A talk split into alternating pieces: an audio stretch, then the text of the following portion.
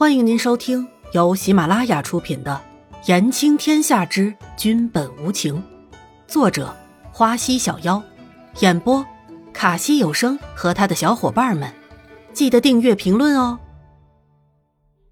第二十一集，衣服的纠葛。姑娘，好了。对了，严太医吩咐了，以后姑娘的起居就由玉儿照看着。还有，这是衣服。姑娘的衣服脏了，还是换一身衣服吧。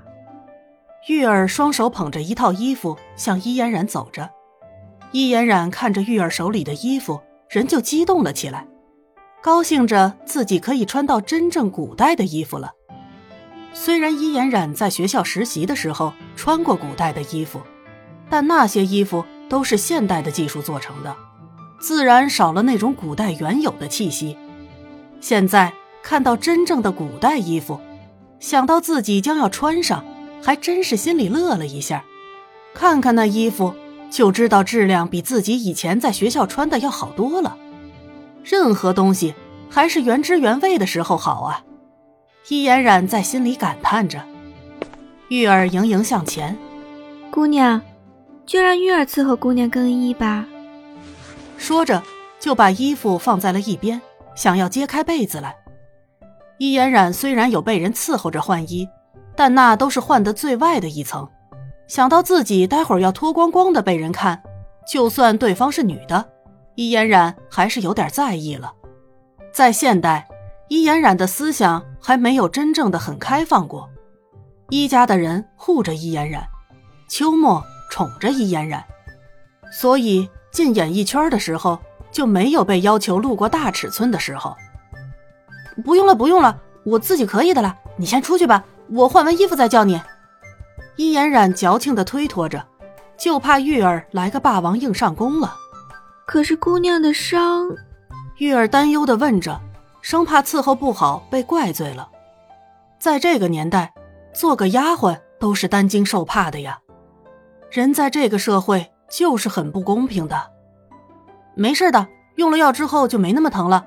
自己穿件衣服还是可以的，伊嫣然对着玉儿说着，看着玉儿那个小丫头还是一脸担忧的颜色，伊嫣然就又强调了一句：“真的啦，你就放心出去吧。”玉儿看着伊嫣然十分肯定的眼神，只好退了出去。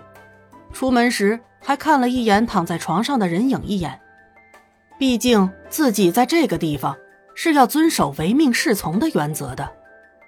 伊嫣然看着玉儿消失在自己的视线之后，就高兴地拿起了那些大大小小的衣服看着。渐渐的，伊嫣然原本兴奋的脸色就淡了下去，因为伊嫣然在看过衣服之后，根本不知道这些大大小小十几件的衣服到底应该怎么穿。